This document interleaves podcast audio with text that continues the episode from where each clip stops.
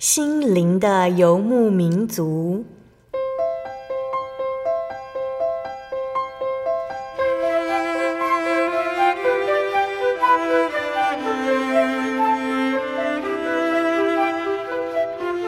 在这个谁都不管谁的后现代社会里，每个人的心灵都是游牧民族。成长的过程就是寻找的过程。每一颗漂泊的心灵，其实都在寻找生命的绿洲。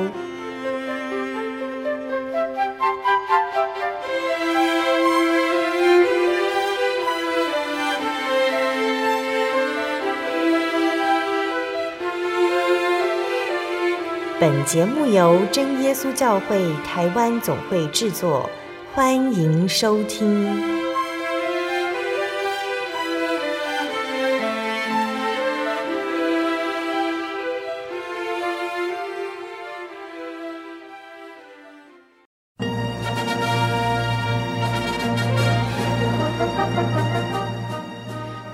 啊！所有在空中的听众朋友们，大家平安，欢迎收听今天的心灵的游牧民族。我是贝贝，很高兴能够在空中和大家见面哦。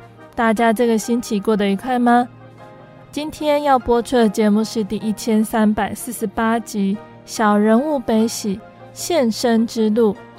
节目邀请了真耶稣教会黄崇维传道。崇维大哥哦，来分享他的献身动机和心路历程。那崇维大哥呢，曾经呢也来到心灵的游牧民族上来和听众朋友们分享他从小到大的信仰历程。那是在心灵游牧民族的一千三百二十四集的地方，听众朋友们也可以去收听哦。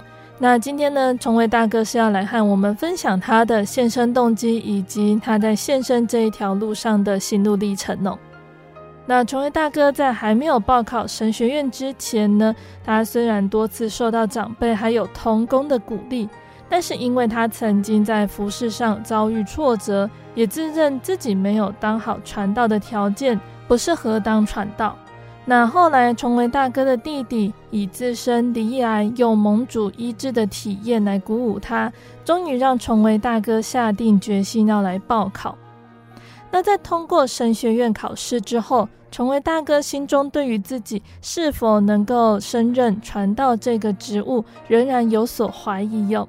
慈爱的神知道他的小信，借着崇维大哥的外婆受洗归主这件事情，让崇威大哥坚定地走上这一条拯救人灵魂的美好道路。那相信听众朋友们都很想聆听到崇威大哥的见证呢。那我们现在就请崇维大哥来和听众朋友们打声招呼哦。哈喽呀，各位听众，大家平安。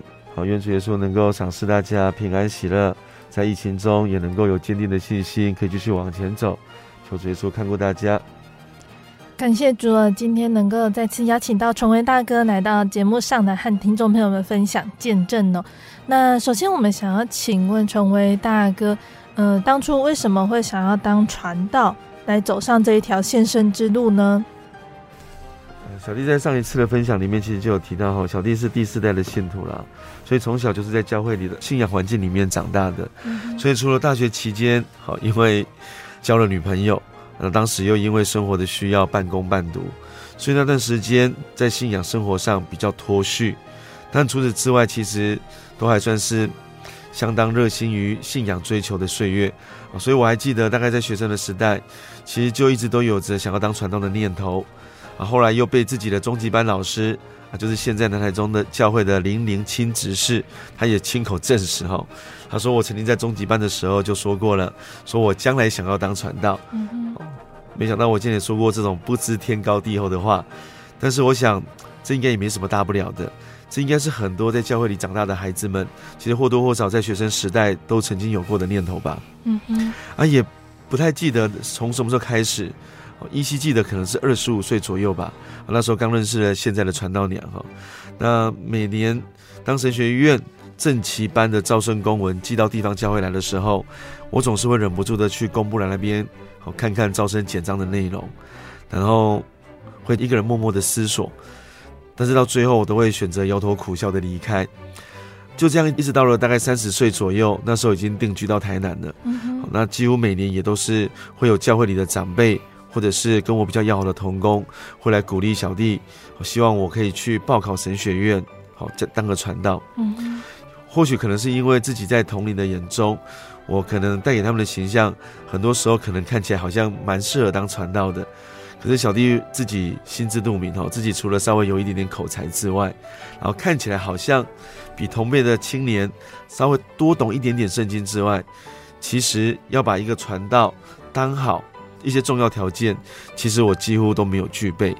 我是一个贪爱钱财的人，我爱慕虚荣，我的心胸狭隘，而且常常忍不住自己的舌头，而且也有很多止不住少年的私欲，甚至我的心里面还有颇为严重的。暴力的倾向，像我这样的人，其实要当好一个基督徒就已经够艰难的了，怎么还敢妄想说要去走这一条挑战更多、风险更高的传道之路？所以，我才会总是在看完招生简章之后，我是摇头苦笑，哦，笑自己实在是想太多了。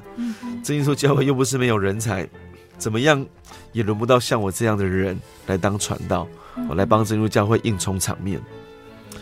然后就这样一直到了三十五岁那一年，那小弟因为在服侍的过程中吼，遭遇到一些比较严重的挫折，好吧，那那时候挫折很重，以至于那段时间我不敢也不愿意好再继续教会里面担任教员的工作，甚至几乎停下了好手头上所有的圣工，好，但是感谢主了，经过三年的时间，不断的一直反复的好自我反省检讨。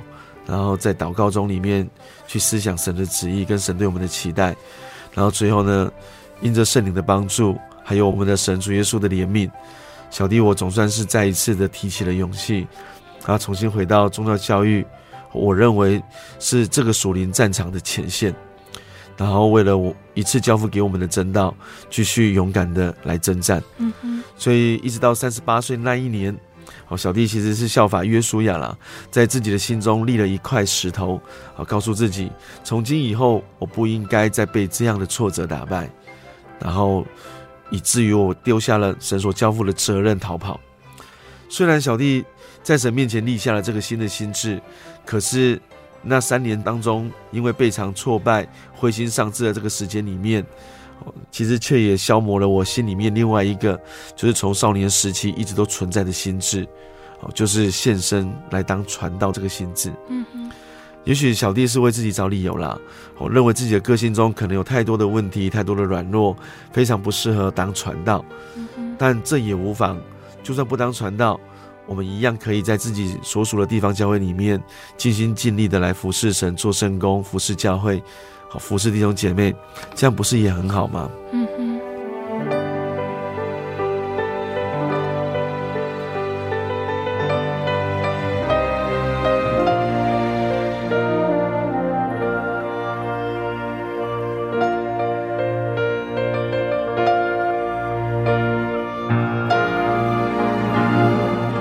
就这样子，又过了大概两年，就是二零一九年四月八号。的那一天的早上，嗯嗯，那是星期一，早上起床之后，其实我习惯性的会看一下赖的讯息，最主要是要是看，就是我负责的工作，好，在工厂端，昨天晚上是不是有一些突发状况，需要我一早过去之后立刻尽快处理，嗯嗯，但是我很意外的看到了一封讯息，好，那就是我唯一的亲弟弟，好，他他的名字叫做俊荣，哦，他在好昨天的半夜里面传了讯息给我。而且讯息的内容非常的长，好，我就稍微看了一下里面的内容，一开始就写着说：“好，亲爱的哥哥，好，我跟小婷，小小婷就是他的太太，好，想要跟你一起商量一件关于哥哥你人生的大事。”我看到这里之后，我就立刻把手机的荧幕关掉，我不想要再继续把后面的内容看完，因为我可以猜到他大概想要对我说什么。那时候我已经四十岁了。我老婆也娶了，房子也买了，而且当时的工作，收入也还算不错，也还都算是在人生的高峰上。我人生有什么大事，还需要他们夫妻俩来替我操心、替我烦恼，所以我我知道他们想要对我说什么。他们是想要鼓励我，趁着今年是符合神学院报名资格的最后一年，好，就是四十岁，要赶紧把握最后的机会来报考神学院。因为按照当时的规章，只要超过四十岁，哦，就不能报名了。啊，因为我自己不敢看完整段的讯息，所以我先把我这个赖的讯息转给我太太，她的名字叫怡珍。好，我请她帮我看看内容，然后我自己就先出门上班去了。啊，因为我骑车到公司的路上大概要三十分钟了，一路上我就开始在想，我开始回想。就是在当时的前一年，二零一八年，就是神在我弟弟俊龙的身上种种奇妙作为，还有过往在我身上的种种恩典。于是，当我到了公司之后，哦，我就有空我就问了我太太，她看完我弟弟的简讯之后的想法。嗯，结果她跟我说，她觉得很感动，然后希望我自己好好的去看一看。于是呢，我就在上班的时间里面。我虽然还是故意啊，不去看我弟弟俊龙他所传给我的讯息内容，可是我却无法阻止自己心里面那种不断涌现出来的激动。所以呢，我在下班回家的路上，我就已经在自己的心里下了决定了。我决定不要再为自己找任何的理由，来让自己可以继续留恋在这个繁华的世界里面。所以到了晚上。我就跟我太太医生，我们就一起祷告。在祷告之前呢，我们就认真的讨论关于我是不是要献身成为传道这件事情。最后呢，当然是得到他完全的支持，这也蛮令我意外的。嗯。好，那怡珍她是含着眼泪告诉我，她说她虽然很想要天天的都能够跟我腻在一起，生活在一起，可是她总不能一直把我绑在她的身边。她说，如果主耶稣要用我，那我就去吧。他说：“他相信，当我将来成为传道之后，那么我们两个人的属灵生命一定都会变得更加美好。”嗯哼。啊祷告完之后呢，我就好好的把我弟弟俊龙的讯息，好传给我的讯息，把他看完。之后我就拨了一通电话给他，告诉他跟他的太太，我们夫妻俩所做的决定。嗯哼。啊，当然过程中我们也在信仰上面彼此互相勉励了一番。哦，就四月八号收到简讯。当周四月十三号星期六，哦，安息日，我就去领了报名表。隔了一周的安息日，我就把报名表提交出去。两个月后，我就向公司提出了辞呈。虽然当时距离神学院考试还有两个月的时间。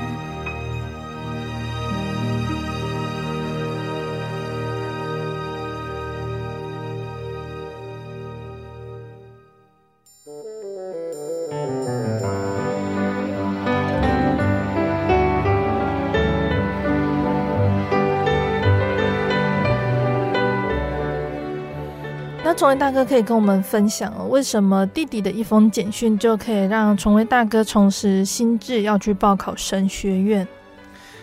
嗯，刚刚有说到，其实，在三十八岁那一年的时候，就是我想要当传道这个心智已经被完全消磨殆尽了。嗯哼，那为什么收到我弟弟俊龙的一封简讯？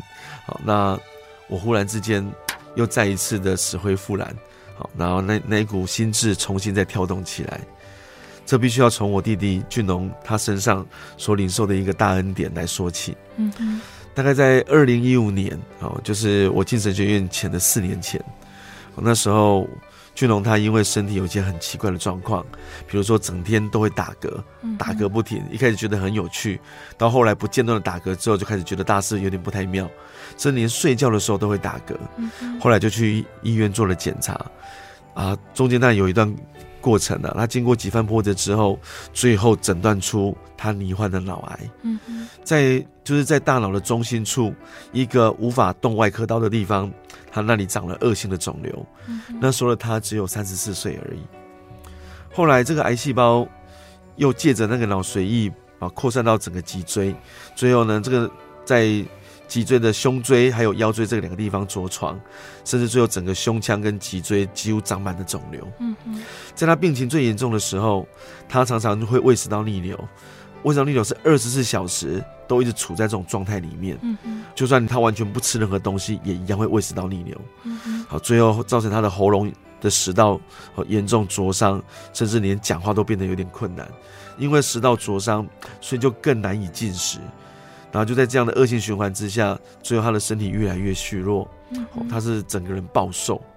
又因为肿瘤的压迫，好压迫到很多的神经，最后他的眼睛会出现复视，好就是看东西的时候最多会出现六个影像重叠在一起，然后还会会有手麻脚麻的问题，甚至有时候会晕眩，会突然昏倒。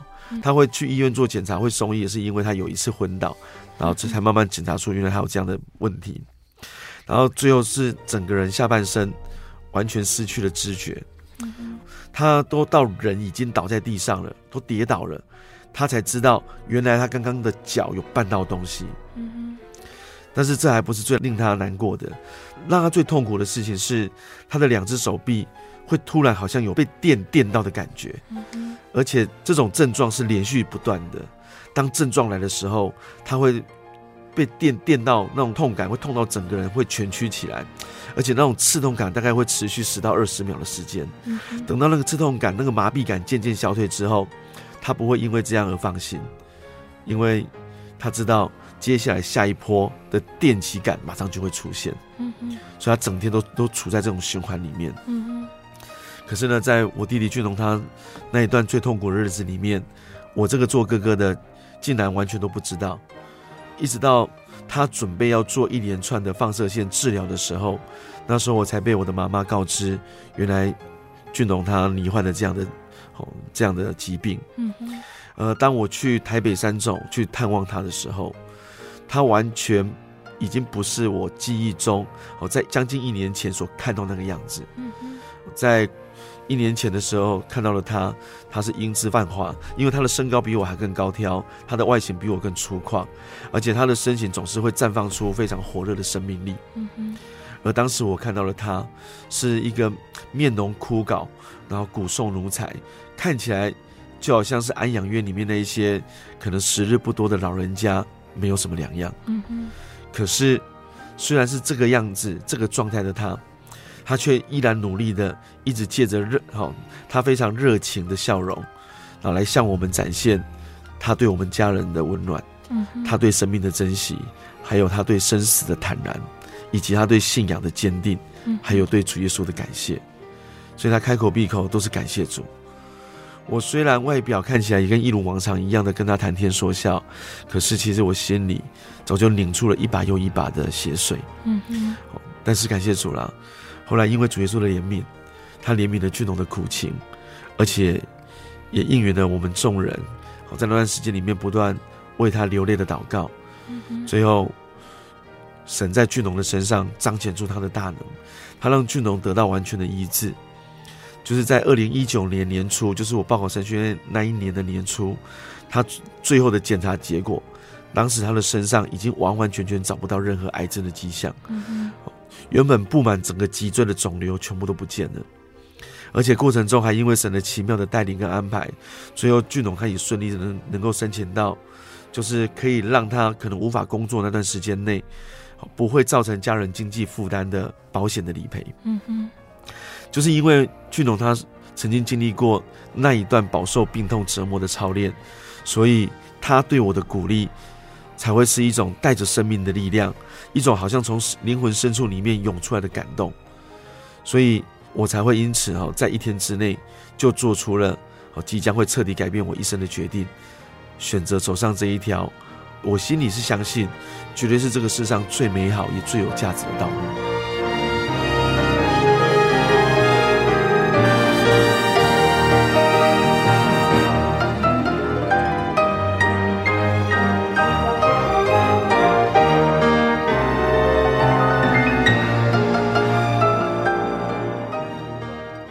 那虽然崇维大哥的弟弟所给予的这份鼓励哦，神的恩典真的是很奇妙，才让崇维大哥走上这条传道之路。但是崇维大哥已经知道这条路是不轻松的，呃，那要进入神学院念书之前呢，心里面会不会觉得很彷徨？好，当然会啊，因为在考之前唯一的烦恼就是会不会考上。嗯哼，一旦考过之后，接下来烦恼就是。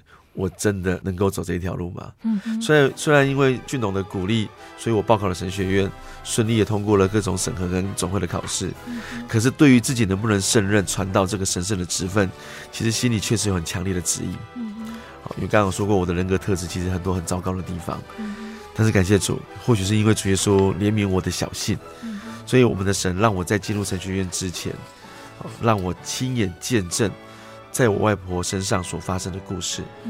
借这个机会，再一次的为我打了一剂信心的强心针，安抚我心中的忐忑不安，让我可以更加坚定的走上这条传道之路。要讲我外婆的故事之前，简单介绍一下她。我的外婆八岁的时候就失去了母亲，从那之后，她就是以姐姐的身份来代替母亲的职分，她照顾那些比她年幼弟弟妹妹，她从来没有上过学校，所以她完全不识字。她是一个传统妇女啊，她的婚姻也只是嫁给隔壁村的人而已，但她一生非常的认命，非常顺服，她非常勤俭持家。她也含辛茹苦，她省吃俭用的把五个儿女养大，嗯嗯，也就几乎栽培他们到一定程度的学历。他的信仰是传统信仰，他虽然一生过得非常的辛苦，但是他却深深的相信，他这一辈子都有着老天爷，他心目中的老天爷就是提供贝啊对他的照顾。那他在八十七岁那一年。他在柳营奇美医院诊断出他罹患的肝癌、肝肿瘤，那时候肿瘤已经非常大了，但是他又这样子一直活到就是我报考神学院那一年才离世。我们是九月二十二号开学典礼，那他是在我开学典礼前的五天前和离世，当时享年九十五岁。所以接下来我们叙述外婆的故事的时候，因为我们已经知道外婆离世的时间，所以我们会以。距离外婆离世剩下多少时间？好，来做时间的一个推进。嗯哼。那在二零一九年那一年过完年之后，其实我外婆身体的状况就急转直下。一直到六月左右，他就开始慢慢失去了自理的能力，好，开始长时间卧床。嗯。那因为他过去因为务农，加上其实后来不再有经济负担的压力之后，他仍然还是会在田里面去帮忙。好，所以他其实身体都很强健。所以他身体的转变是很快速的。那在二零一九年的八月十一号，距离外婆离世只剩下三十七天。那时候我跟我太太怡珍，我们跟往常一样，就利用假日偶尔会去看看外婆。我们到那边之后才发现，原来外婆已经没办法自行下床了，而且说话也开始变得有气无力，而且常常昏睡。那我们就趁着外婆稍微清醒的时候，我再一次的向她来传福音。跟她见证主耶稣才是这个创造世界、赏赐生命的独一真神，而且呢，他愿意把我们这些人类都当成是他亲生的儿女来照顾、来疼爱。然后呢，我又鼓励外婆一起来向主耶稣祷告。其实我也只是照着过去的习惯，好随口问问而已。因为每次问他的时候，他总是会跟我说：“啊，你们自己祷告就好。”天公伯啊，做天啊，老天爷很爱我，他不需要跟我们一起祷告。可是那一次我这样问他的时候，出乎我意料之外。那一次外婆竟然问我说：“那我要怎么样来跟主耶稣祷告？”嗯哼。而且他还主动跟我说，他从今以后他就不再去拜其他神明了。嗯。他拜耶稣就好。当我外婆说这句话的时候，其实我确实有吓到我，因为能够从他的口中听到这样的话，这对我来说 跟看到死人复活这样的神迹奇事没有什么差别。非常不可思议。所以在那之后的几个晚上，就是我们后来离开了嘛。好，那那个礼拜的某几个晚上，当外婆的身体感到非常痛的时候，照顾他的妈妈还有阿姨，很常会听到外婆会在疼痛的过程中喊着：“亚稣救我啊，亚稣救我啊，就耶稣救我。”嗯就这样过了一个礼拜。那在这之前，其实我已经把外婆的这个状况告诉了我弟弟俊龙，他们夫妻俩听完之后觉得很高兴。于是呢，他们在那一天的星期天，他们就利用休假，一大早，他们去嘉义教会做见证。嗯嗯。然后结束之后呢，他就立刻中午就立刻赶去看我的外婆，要来向我的外婆做见证，然后试着要说服外婆来接受洗礼。然后当他们下午到达安定的时候，想不到外婆这时候正在昏睡，而且听其他亲戚说，这段日子其实很长都在昏睡。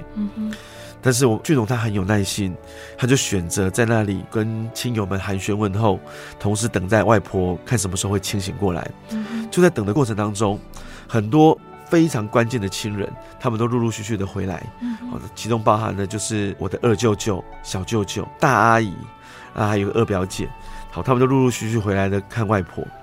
然后俊龙就在闲聊过程中，他也有表明，他说他这次来安定最主要的目的，就是要问外婆是不是愿意信耶稣，来接受教会洗礼。嗯嗯。好，那一直到下午五点左右，一直昏睡的外婆就突然醒过来，嗯、而且她可以把身子坐起来，嗯，而且看起来精神非常的好，因为她可以就是跟每一个人很正常的聊天。嗯嗯。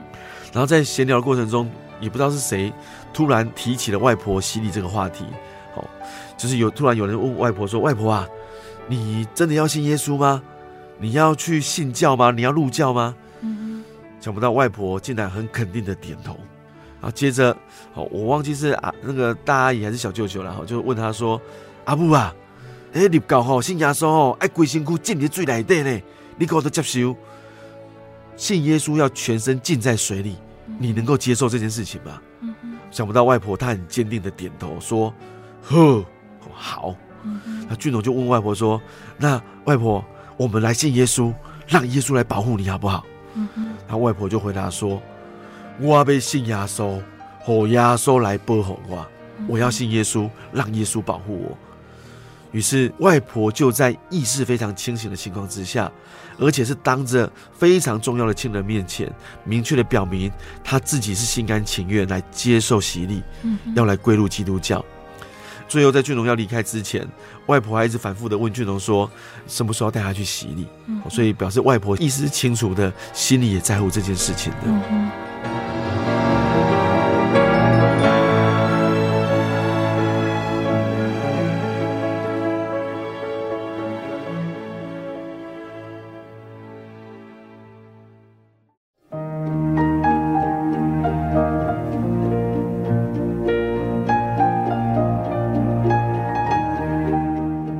亲爱的听众朋友们，欢迎回到我们的心灵的游牧民族，我是贝贝。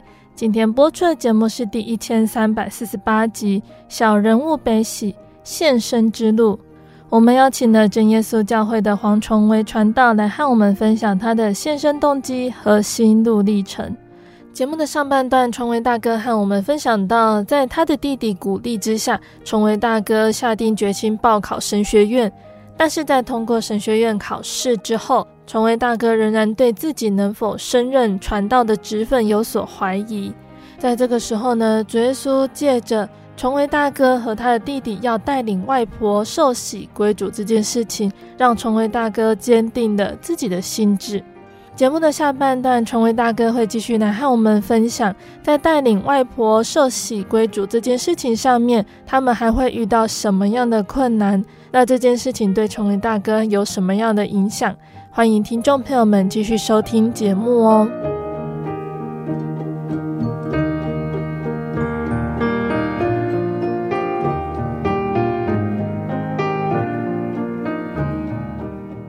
那过了两天，我跟怡珍呢，那时候就赶快就是邀请我们教会的长老执事，我当时邀了邀请了那个张长老跟林执事，好前去探视外婆。那过程当中，外婆再一次向他们明确的表示，她愿意信主，愿意接受洗礼。可是呢，长老却坚持呢，一定要传道亲自来确认过后，才会在职务会召开紧急施洗的审查。嗯，是那时候传道在其他的注目的教会里面，所以他是暂定过两个礼拜，就是九月四号，哦，再约传道长老一起再来看外婆。嗯，顺利的话，安排在九月八号，就是和顺教会的灵恩布道会，跟他们一起来施洗。可是那时候，其实我们并不晓得，外婆的生命只剩下四个礼拜。嗯嗯。所以那时候我自己个人非常的天真，我就觉得这样的安排也理所当然。嗯嗯。于是就这样过了九天，八月二十九号星期四，嗯，距离外婆她离世只剩下十九天，三个礼拜不到了。嗯嗯。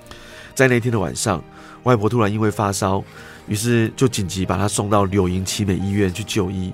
后来发现肿瘤扩散到肺部，而且她那天还出现败血症。这时候小弟我才突然惊觉大事不妙。其实属灵的战争早就已经悄悄的开始，只是我自己太过天真、太过乐观、不够警醒，所以才会让这个事情一直拖着。于是我就赶快立刻联络传道，我就拜托传道，不管怎么样都一定要调整他的行程，尽快来看外婆，因为外婆的状况看起来不太乐观。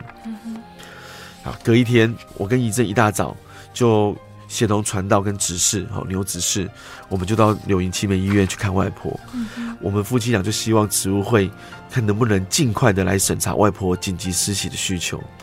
啊，传道却要求说，那外婆的家属一定要签署受洗责任自负的切结书。嗯嗯。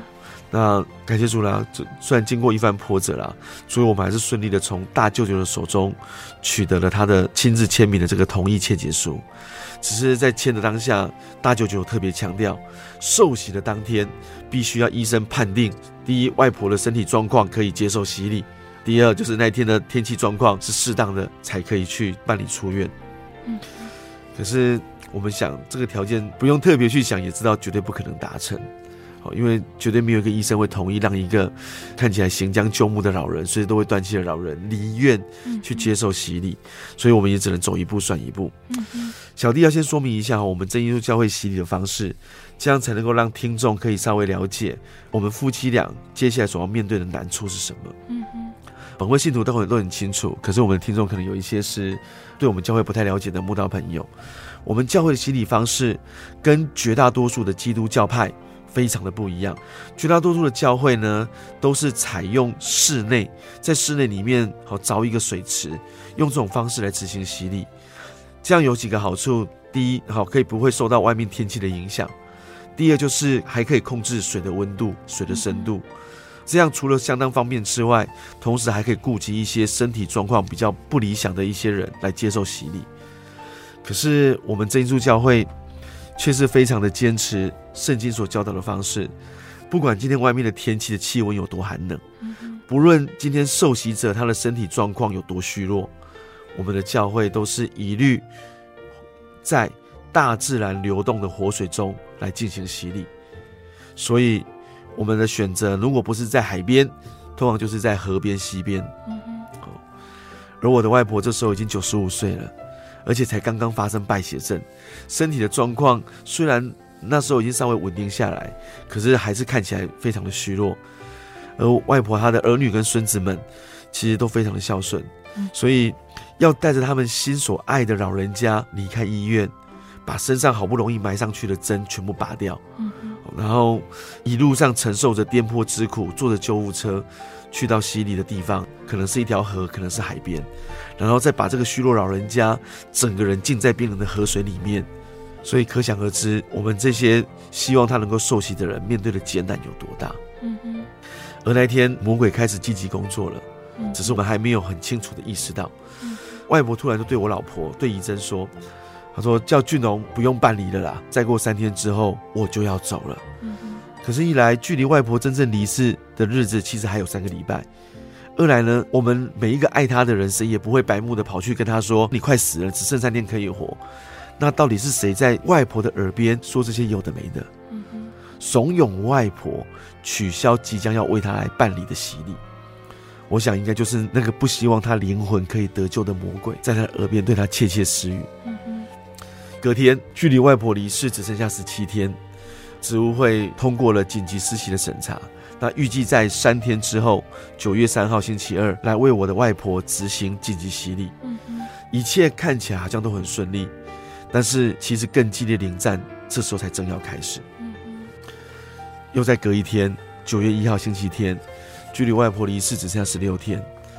这时候外婆她还在住院，而且身体状况仍然非常不乐观。嗯，啊，我因为知道我的妈妈她的信心比较软弱。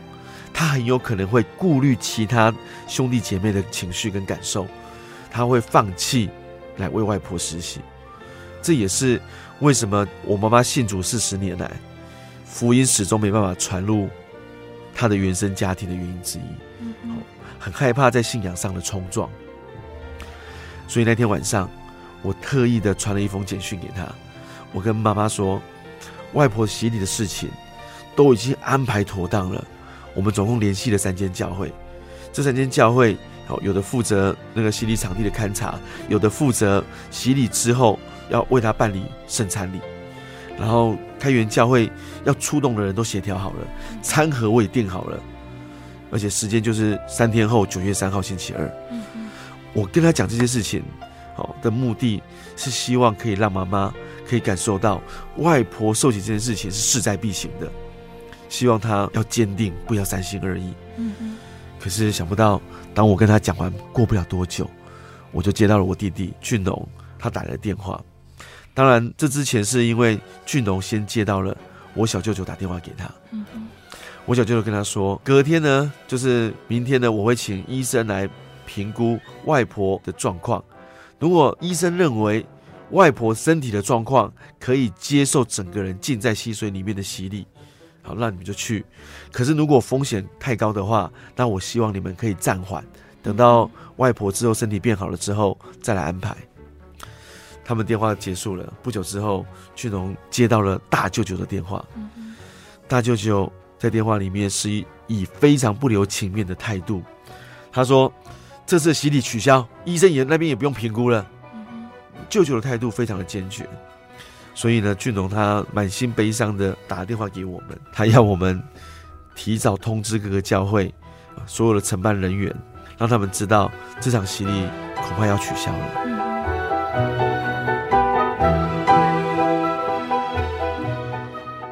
然后，可是这时候我责备了我弟弟俊龙，我跟他说，距离洗礼的日子明明就还有两天，我们还有祷告的时间，我们还有努力的空间。你为什么这时候就要放弃？难道你真的认为外婆的身体会渐渐好转，好转到让医生可以评估说她去接受洗礼是没有问题的吗？嗯。于是我们然后两对夫妻就一起跪下来为这件事情祷告。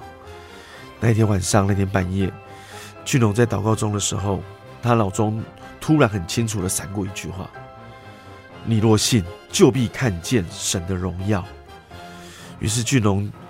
就悲伤的向神祷告说：“神啊，我相信，我愿意相信，可是我的信心不足，求你加添我的信心。我想要看见你的荣耀，恳求你让我看见你的荣耀。”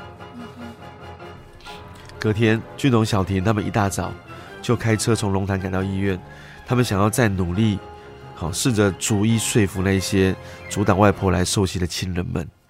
那到了医院之后，先跟照顾外婆的阿姨先寒暄问候几句，就阿姨突然就跟我们说，昨天半夜，外婆好像突然发疯一样的大吼小叫，最后还被迫得送到隔离病房去。然后外婆讲了一大堆话，几乎都让人听不懂。哦，可是当中有一句话，阿姨说她听得非常清楚，而且还有提到俊龙的名字。她说，外婆很生气的说。俊英啊，用心计较，要用伊的性命来教我话，但是你拢唔肯，就是俊龙他好处心积虑要用生命来跟我交换，但你们都不肯。当俊龙听到这句话的时候，他的眼泪就不禁流了下来，因为这是他前一天晚上半夜里面他跟神祷告的时候所许愿的内容。这样的内容，外婆怎么可能会知道？他在龙潭祷告，外婆在柳营祈美。而且还能这么清楚的讲出来，在前一个晚上，就在俊龙他心里非常悲伤的时候，他跟神这样祷告说：“神啊，如果我的生命在你眼中还有残存的价值，我愿意用我的生命来交换，让外婆可以得救。”因为他觉得他原本应该是癌症的那个状况，应该是要离开这个世间的，太严重了，但神竟然存留他的性命直到现在。所以他觉得他剩下的生命，如果在神眼中还有价值，他愿意用来换取让外婆接受洗礼的机会。嗯嗯。所以他接着就打电话联络小舅舅，他们三兄弟当中讲话最有影响力的。没想到，在外婆受洗这件事情，一直以来一直保持中立、不愿意表态的阿姨，想不到竟然会主动接过电话来，然后跟小舅舅说了昨天晚上所发生的事情，还有外婆她所说的话。嗯更令人意外的是，小舅舅听完阿姨的叙述之后，他竟然主动的跟俊龙说：“好了，俊龙，既然这是你的外婆的心愿，那明天你就带她去洗礼吧。啊，你大舅舅那边你们不用担心，我来跟他解释就好。啊，如果受洗的过程中发生了任何的意外，发生了最坏的状况，全部都由我们来承担。既然这是你外婆的心愿，如果真的发生意外，那他也算是求人得人的。这个时候，我们两对夫妻除了感谢神之外，我们真的无法用任何言语来表达心中的感动。如果不是神的大能亲自的运行，就算我有三寸不烂之舌，难道我真的有那个本事可以说服我的舅舅，让他们同意让一个年老重病，甚至根本就是奄奄一息、只剩一口气的老人家，让他坐着救护车，一路承受着肿瘤在身体里面因为颠簸所带来的痛苦，然后这样往巴掌溪去。好，因为我们后来洗礼的地点是巴掌溪，然后再让他，然后再把他整个人进入那冰冷的巴掌溪中来接受洗礼，怎么可能？我相信没有一个啊，任何一个真正爱他的人都不可能接受这样的安排，这样的事情。但是除了创造人的神，没有人可以改变人的内心。我相信改变小舅舅的心，一定是出自于神的感动。虽然这个最大的难关已经过了，可是我们还是感到很紧张，因为毕竟在距离明天洗礼这段时间内，如果又发生了任何的变数，都很有可能让明天的洗礼会被取消。就到那天晚上，下午五点左右，到了要喂外婆吃药的时间。可是外婆已经昏迷了好几个小时，怎么摇也摇不醒，一直到了晚上七点，外婆才突然醒了过来，而且精神突然变得很好，非常的清醒，而且还能够吃下一些粥。等她吃完粥之后，外婆就用她很虚弱的声音说：“我都家里啊，这我一定大你的遐，但是今麦我才知影，我又个回来呀。”外婆说：“我刚刚以为我已经住在那个地方了。”想不到我，我现在才知道我又回来这里了。嗯、俊龙就问他说：“外婆啊，你说你刚刚住在哪里呀、啊？”外婆说：“她刚才在一片哦很大片的四四方方的草地上面，在那里只有他跟主耶稣两个人。在那个地方，主耶稣带着他一直翻着土壤，要把土壤翻松，然后把他所熟悉的那些豆子、瓜类的种子撒在土里面。”前前后后这样做了两次，而且他说那个土壤翻得非常非常的漂亮，他非常满意，非常喜欢。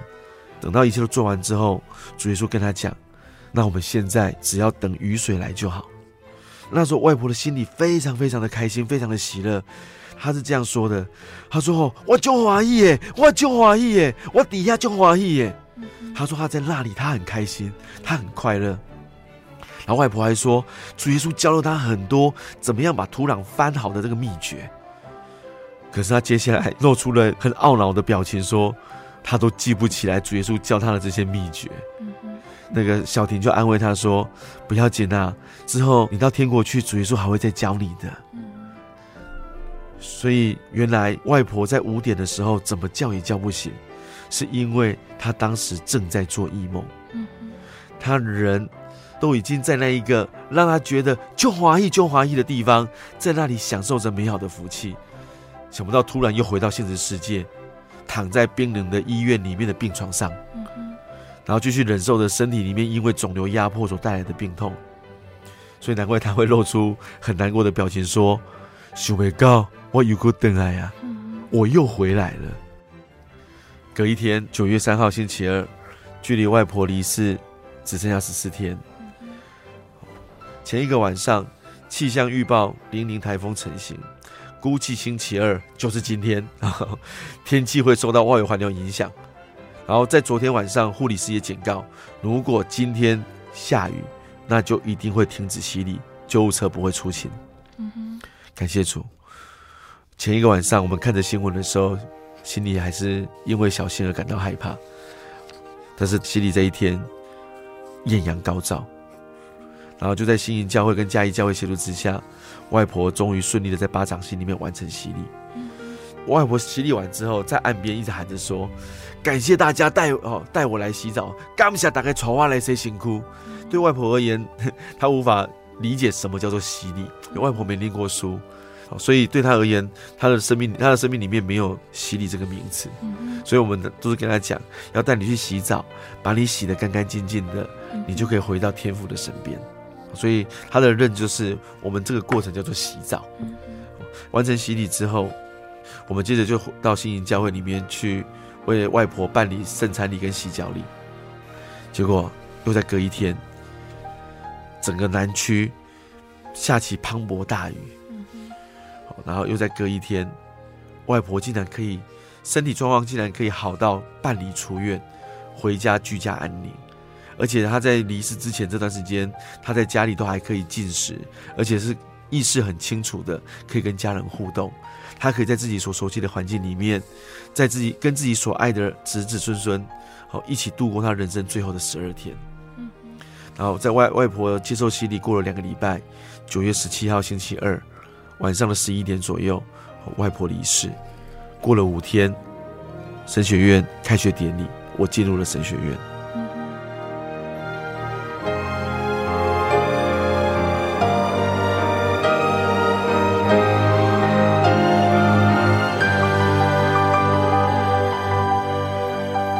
感谢主哦，我们聆听完了崇维大哥和他的弟弟俊荣带领外婆信主受洗的见证哦。那在上半段节目的最后，我们有提到这件事情，坚定了崇维大哥要就读神学院的心智。那我们想请问崇维大哥哦，这件事情对崇维大哥的影响是什么？外婆能够受洗归主，嗯，我想这在。这个对我们来讲是一个很大的神迹啊！嗯，因为毕竟一个九十五岁一生，就是活在传统信仰里面，而且一生都坚信老天爷爱着他的，好一个这样的一个老人家，他能够愿意在人生最后的时刻，突然愿意相信耶稣基督才是独一的真神。我想这是神的大能的全能，好的明证啊！那神的大能在外婆身上彰显出来，使外婆可以产生这样的信念。啊，我也认为这是神在我进神学院之前，所给我的一份礼物。嗯哼，我就记得当时我扶着外婆，那时候外婆身体状况很差，那必须要有人背着她才能够下水接受洗礼，所以那时候是由牛哲士背着她，我在旁边搀扶。嗯，所以我们是三个人一起下到水里去。嗯哼。然后，当我我跟着外婆一起进入水里，然后一起从水里上来。当我们从水里上来那一刻，我心里的感动，好当下的感动真的是难以言喻。我那我脸上我也搞不清楚到底是只是单纯的吸水，还是我默默的流流下泪水，因为那时候心里很激动。嗯，原来帮助一条灵魂脱离死亡，得到拯救，竟然能够让人的心里。可以有这么充实的满足跟喜乐，就像路加福音十五章第七节那里，圣经告诉我们，主耶稣亲口说的：“我告诉你们，一个罪人悔改，在天上也要这样为他欢喜，比那为九十九个不用悔改的义人的欢喜还要更大。”所以从那一刻开始，我总算可以稍微不再那么三心二意。能够好好的放下世上一切的追求，然后坚定的来走这一条拯救人灵魂、出黑暗入奇妙光明的美好道路。那我们最后想请问崇威大哥，崇威大哥的弟弟俊荣后来身体的状况怎么样呢？九月九号，呃，二零一九年的九月九号月底，外婆受洗过了三个礼拜，俊荣他。例行性的那个去医院复诊，结果那次复诊的结果发现癌症复发了。然后同年的十一月，两个月后，那时候俊荣受邀去南台中教会做见证，那时候他已经开始拿着拐杖走路。嗯又过了一个月，俊荣来总会开会，他是坐着轮椅来的。然后隔年的三月份。好，因为他的颈椎已经长满了肿瘤，所以当时为了舒缓他的一些症状，他进行了第三次的放疗，那也是最后一次。哦，因为人的身体无法，好，同一个部位无法承受那么多次的放射线治疗。好，那再来，因为是因为许愿的祷告，所以我们其实兄弟俩也有讨论，我们不应当为你的病代求，哦，就是你，尤其你本人。这是你向神所许的愿，我们就要甘，我们就要心甘情愿。嗯哼。那二零二一年的十月三号，俊龙离世了，回到主耶稣的怀抱之中，洗了他世上所有的劳苦。虽然不知道俊龙癌症的复发是不是跟他许愿的祷告有绝对关系？哦，因为毕竟这是这是隐秘的事嘛，是属于神的。哦，但是在俊俊龙离世之前，我们这些人仍然是不断在祷告中向神祈求，但同时我们也一起学习顺服神的旨意。嗯嗯。一来是圣经告诉我们，赏赐的是神，收取的也是神。我们的神耶稣基督永远都是应当要称颂的，所以，我们不管状况怎么样，我们都应该称颂我们的神，都应该相信这一切都有他美好的安排。然后，第二个第二点就是，或许俊龙的生命早就该在五六年前他癌症最严重的时候就结束了，可是神却多给了俊龙这么多年的生命。而且其中有两三年是活蹦乱跳，可以到处做见证的，嗯、是可以开车，是可以走路的。或许那一段健康的生命，就是为了要成就外婆受洗归主的美好光景，也说不定。所以小弟个人认为，我们做见证，其实重点并不在乎我们所遭遇的困境是不是得到了实质的改善。纵然今天我们身体的病痛得到了医治，但将来总有一天，我们还是要面对身体的老去以及死亡。所以，我们所我们做见证的重点，好，不在于困境得到改善，而是在于在这个过程当中，在这个经历当中，我们属灵的生命是不是能够确实得到更新，进而能够让我们对于来世的盼望，能够有着更加坚定的信心。啊，最后小弟就以圣经中一段经文。那是神对他所爱的儿女所做的美好应许，用这段经文来跟所有的听众做分享。圣经里面的最后一卷启示录十四章的十三节那里说，圣灵就是我们的神说，他对约翰长老讲了一句话，要他记录下来。所以约翰长老在这里说：“我听见天上有声音说，你要写下，从今以后在主里面而死的人有福了。”圣灵说：“是的。”他们习了自己的劳苦，做工的果效也随着他们。这个做工的果效，就是指将来永生的福分、荣耀的冠冕。神愿意把这样的福气赐给每一个在他里面而死的人。那小弟今天的见证大概大概就到这里。希望愿神能够按着我们对他所存的信心。将他向我们所应许的各样福气，都能够丰丰富富的赏赐给我们每一个听众。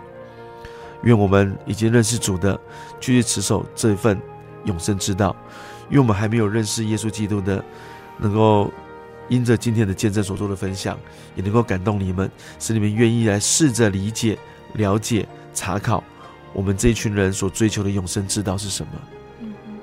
亲爱的听众朋友们，成为大哥的见证就分享到这里喽。期盼今天的见证可以让大家明白主耶稣的慈爱。最后，贝贝再来和听众朋友们分享一首好听的诗歌。我们要聆听的诗歌是赞美诗八十九首，《主恩更多》。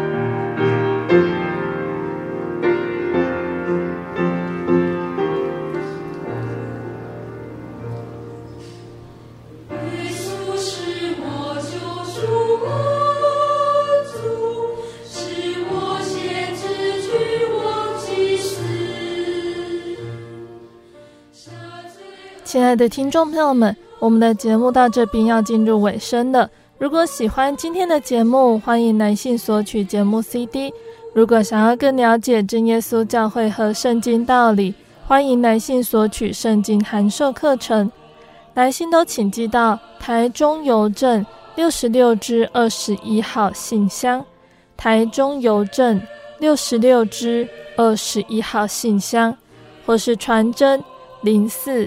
二二四三六九六八零四二二四三六九六八。那我们更欢迎听众朋友们亲自来到真耶稣教会参加聚会，或者是收听收看真耶稣教会的线上直播，一起共享主耶稣的恩典。那想聆听更多心灵游牧民族的节目，欢迎上网搜寻喜信网络家庭，收听线上广播。那使用智慧型手机安卓系统的听众朋友们，也可以下载我们的 App 来收听。那大家也可以在 Podcast 平台上搜寻收听我们的节目哦。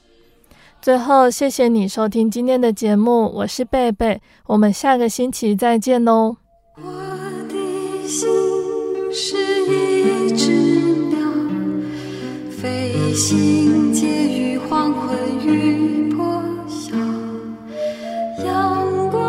家。